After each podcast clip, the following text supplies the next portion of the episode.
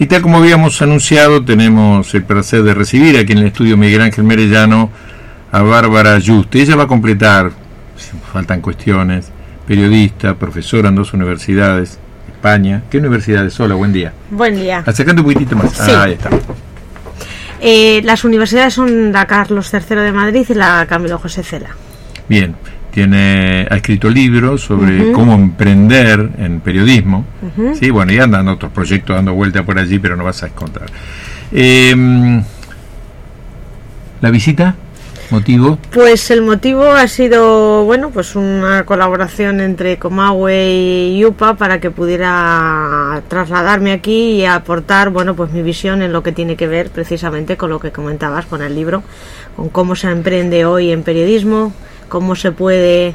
eh, optar por una alternativa que es la de montar la una propia aventura el periodista, es decir, que no dependa de los medios tradicionales para, para poder seguir ejerciendo el periodismo, sino que lo haga desde su trinchera, desde su propia eh, aventura, ¿no? Entonces, bueno, pues ha sido un viaje, como te digo, fruto de esa colaboración y, bueno, pues aquí estaré hasta el día 17 compartiendo mi experiencia, compartiendo mi opinión sobre lo que es la profesión, teniendo en cuenta que estamos en una situación, yo creo que a todos,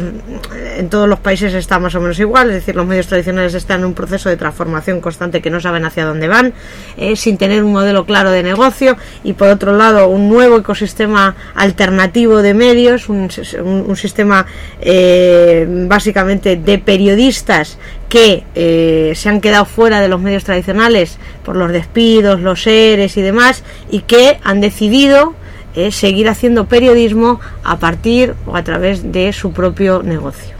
Sí. Incluso en muchos casos utilizando las redes sociales. ¿sí? utilizando las redes sociales para eh, promover eh, esos proyectos, es decir, eh, para dar visibilidad eh, y para de alguna manera dar a conocer esos proyectos periodísticos que no se han podido publicitar de otra manera, es decir, Claro. cuando no hay presupuesto, como en el caso de los medios tradicionales, para publicitar y promocionar eh, eh, ese proyecto, la única alternativa que queda es acceder a estas plataformas donde hay muchísima gente eh, para dar a conocer y para compartir el proyecto periodístico.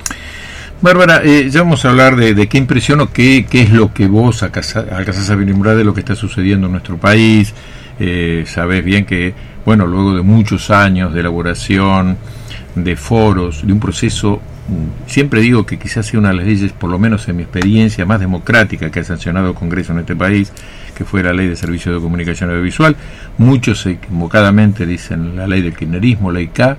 equivocadamente porque es una ley que partió de las organizaciones sociales, de las universidades, de las radios comunitarias, de los sectores que estaban preocupados que en este país, luego de 30 o más de 30 años, siguiera vigente una ley de comunicación dispuesta o emanada de la dictadura militar. Vamos a hablar un poquitito de esto y qué impresión tienen ustedes. Pero me gustaría primero saber qué es lo que está sucediendo este, con, con el periodismo, con la prensa en España, luego de la, de la crisis que han vivido y que todavía viven este, qué, qué está pasando con los medios este, más poderosos, eh, qué sucede con lo que vos estabas hablando, de la cantidad de, de- de voces alternativas que se han generado en los últimos años. Bueno, pues efectivamente la crisis ha dinamitado eh, un proceso que se estaba, yo creo, eh, que había un caldo de cultivo en la sociedad eh, y al final la crisis lo que ha hecho es eh, adelantar un proceso que ya se venía del que ya se venía hablando de que bueno los medios tradicionales estaban en un proceso de, de- transformación, de que tenían que adaptar sus estructuras al nuevo contexto digital, que venían, se venía diciendo desde los años 90, finales de los 90, principios de los 2000, que la crisis entraba en, crisis, eh, que la prensa entraba en crisis, y no, no se hizo nada. Segui- se seguía eh, em, alimentando la, la vaca eh, y la vaca seguía dando leche, pero llegó un momento en que la vaca dejó de llegar de, de- de dar leche. De momento, las, las, las empresas, eh, los, los periódicos eh, eh, más grandes, como puede ser el país, el país está viviendo ahora mismo un proceso de transformación muy importante, desde, desde la organización de este periódico se está apostando más por la parte digital, es decir, por la edición digital y eh, dejando un poco atrás la, el papel, porque entienden que, bueno, que toca el cambio, pero un cambio que ya deberían de haber hecho, pero bueno, al menos lo están, eh, están procediendo a hacerlo ahora, cambiando las estructuras eh, y tratando, bueno, pues de sobrevivir a un, a un, a un contexto bastante complicado. En el caso, por ejemplo, de otro de los grupos más importantes de comunicación en España, como es Unidad Editorial, que es el que engloba el, mundo, expansión, actualidad económica y tal, eh, estamos ahora en un proceso de, eh, de, realización de un ERE donde 200 y pico periodistas van a ir a la calle. Entonces, eh, la, la, la, situación en el, en el ámbito de los medios tradicionales es muy complicada. Quizá podríamos decir que solo y no sé, no sé hasta cuándo o por, cuánto tiempo la televisión es la que está aguantando el tirón digital, es decir, siguen teniendo, eh, manteniendo las estructuras y manteniendo sobre todo el mismo eh, ingreso publicitario, es decir, la, publicidad sigue costando muy cara en el ámbito de, la televisión y es la que está salvaguardando o guardando los muebles, el resto está dinamitado todo. Eh, y bueno, pues efectivamente, eh, frente a ese ecosistema tradicional, muchos de los medios que han ido quedando fuera de esas estructuras por los seres, por los despidos, desde el año 2008 hasta esta parte, se han creado unas 500 y pico iniciativas periodísticas propias,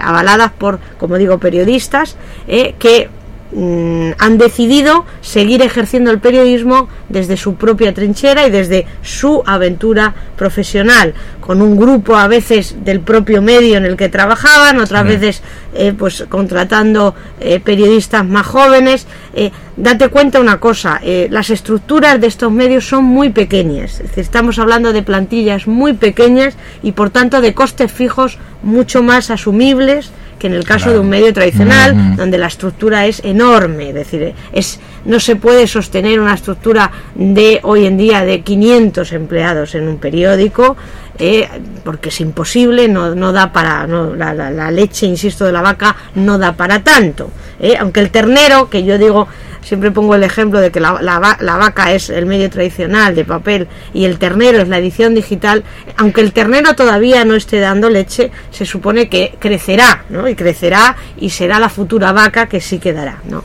Entonces estamos en un proceso... ¿eh? por una parte de cambio, de transformación de los medios tradicionales, que no saben muy bien por dónde les va el aire y, que no saben o no han conseguido todavía tener un, modelo de negocio claro. Y por otro lado los medios alternativos ese ecosistema de radios comunitarias también hay una parte importante de radios eh, hay una parte sobre todo digitales nativos digitales y hay algunos que han optado incluso por el por el papel. Claro eh, eh, son tantas las preguntas para hacer, pero eh, ya vamos a hablar de lo, que es el ámbito universitario, pero eh, el acceso a la información, el acceso, el acceso a la televisión, de los sectores por allí eh, con menores recursos, más vulnerables, porque aquí lo que está sucediendo en el país es que se ha vuelto toda, eh, nuevamente al, al, monopolio. Acá la televisión por cable creo que cubre el 80 o más del 80% de, de los servicios de información y no todos pueden tener acceso, y sobre todo en el interior, porque hay eh, canales de aire, pero canales de aire importantes están en Buenos Aires, en estos sectores no se reciben directamente, entonces si no puede pagar, no tiene información. Eh, ¿Cómo, ¿Cómo se maneja esto en España? En España, afortunadamente, el acceso a la televisión no, llega a toda la población. Es decir, el, las, los, las, los, canales de televisión tradicionales, de aire, llaman ustedes de, por el aire, eh, llegan a toda la población,